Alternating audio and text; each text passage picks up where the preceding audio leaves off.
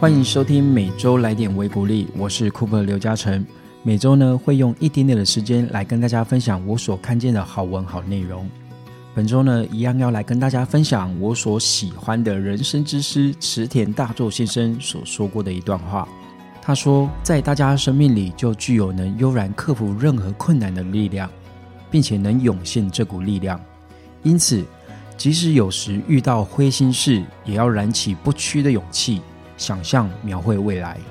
凝视未来，视野就会变得宽广；凝视希望的未来，就能明白现在该做什么。不管以前如何，都能从现在开始改变。从现在到未来，能掀起无数的新浪潮。不晓得大家在上周过得如何呢？是不是突然有很多的事情挤在一块，在年假前，好像什么事情都要赶紧处理掉？又或者是不是有遇到很多事情，让你有点觉得无能为力啊？我好像现在只能做到这样子而已，没有办法做到最理想的样子。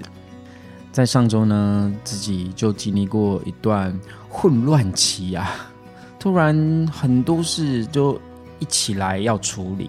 那又觉得说每件事情都很重要啊，时间又没那么多，能做到的好像又有限，然后睡眠时间也非常的不够，自己身体呢也有一些警讯跳出来了，比如说哎，开始觉得心脏好像有一点点微微的痛，这时候就有点感觉到啊，自己好像真的有点过劳了，睡眠不足，在当下呢，真的有那种很灰心的感觉。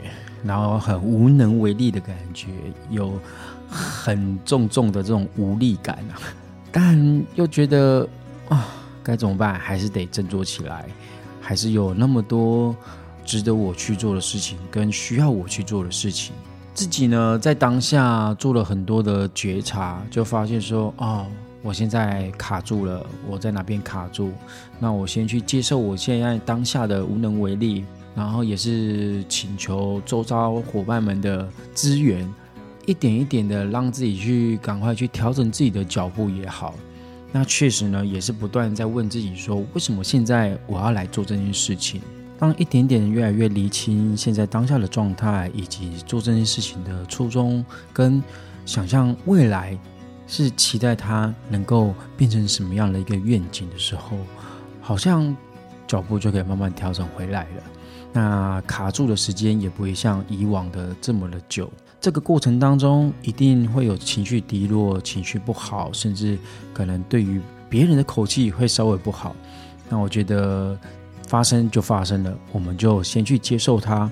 唯有我们先去接受它，这个事情才会好转。不然，可能都只是用逃避的心态的话。那终究有一天，我们还是会再次遇到同样的状况。可以想象一下，是不是比之前还要再更进步了一点？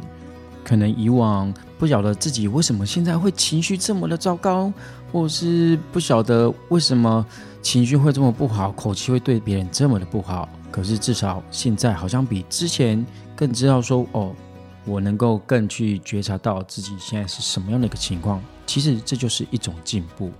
就像文段里面说到的，不管以前如何，都能从现在开始改变，从现在到未来能掀起无数的新浪潮。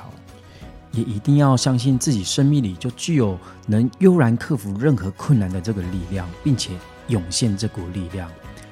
而当我们愿意把视野从现在当下的这个状况扩大到未来，凝视着未来，这样视野就会越来越宽广，也就能够明白。